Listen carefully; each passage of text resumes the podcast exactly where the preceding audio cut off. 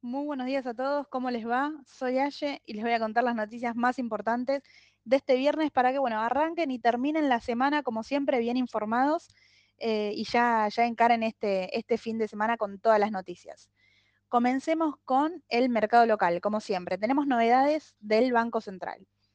Hizo en el día de ayer la mayor compra y terminó con un saldo positivo de 332 millones de dólares ante un ingreso del dólar agro. Recuerden este dólar agro que cotiza como también dólar soja al valor de 300, eh, que bueno, tuvo un ingreso de 574 millones de dólares. Cabe destacar que el ministro de Economía, Sergio Massa, espera bajo esta línea dólar agro un ingreso de, dólares entre 6.000 y 9.000 millones de, dólares. Hay que ver si eso lo, logra cumplir. En línea con esto, Massa eh, mantendrá una intensa agenda en Washington. En su segundo día participará en la reunión de primavera del Fondo Monetario Internacional, del FMI y del Banco Mundial. El FMI, recuerden que lo que nosotros le planteamos era el tema de la sequía, el tema del impacto que tuvo con la guerra. Bueno, el FMI finalmente reconoció el impacto que tendría la sequía en la, en la economía local y en el marco de un nuevo recorte en las proyecciones de la cosecha e insistió en la importancia de continuar con la implementación del acuerdo. ¿sí? Cabe destacar que dentro de la cosecha es la primera vez que Brasil supera a em, Argentina. Bueno, y esto tiene que ver nuevamente con la sequía y el conflicto que esto no está generando en dicho sector. ¿sí? Por otro lado, el BID aprobó ayer un préstamo de 600 millones para proyectos de inversiones. ¿sí? Entre esos, bueno, se destaca el proyecto de Vaga Muerta, que también está, em, están ingresando capital como para continuar con las inversiones fuertes de nuestro país. Un dato importante a tener en cuenta para la jornada de hoy es que se va a presentar la inflación. El INDEC dará hoy a conocer el dato oficial a las 4 de la tarde. Recuerden que se estima alrededor de un 7% eh, mensual.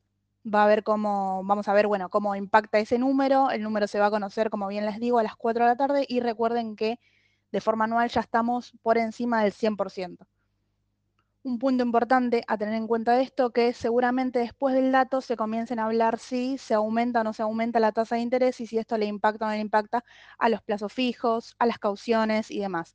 Así que muy atentos a este dato y a las repercusiones que esto genera. Por último, vamos a hablar en torno al gasto. En los tres primeros meses del año, el gobierno ejecutó 20,3% del presupuesto previsto para el 2023 y esto incluyó en marzo un gasto de algo de 2,4 billones de pesos. Ahora pasemos al mercado internacional, porque comenzaron los datos más importantes, como bien Sole les estuvo adelantando, bueno, empieza la época de balances y ahí empieza a aumentar la volatilidad y a todos nos tiene muy atentos.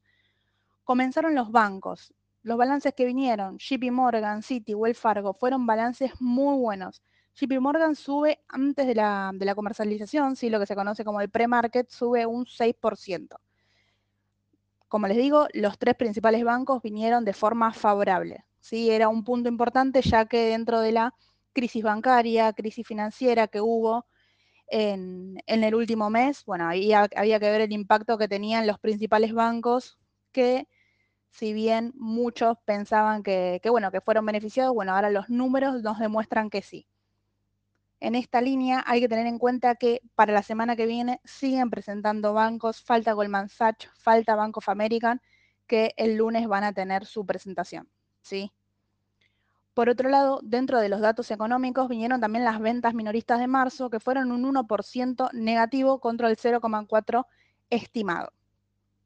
Para cerrar, dentro de lo que es el mercado internacional, los futuros están operando de forma positiva, ¿sí? un 7% el Standard Poor's, el Nasdaq también está em, aumentando, estaba ahí aparentemente neutro. Vamos a ver cómo se mueve durante el transcurso del día y cómo impactan estos balances positivos y el dato económico minorista dentro del mercado. Así que bueno, esto ha sido todo. Espero que como siempre estén súper informados y que nos escriban ante cualquier consulta. Un saludo y buen fin de semana. Hasta luego.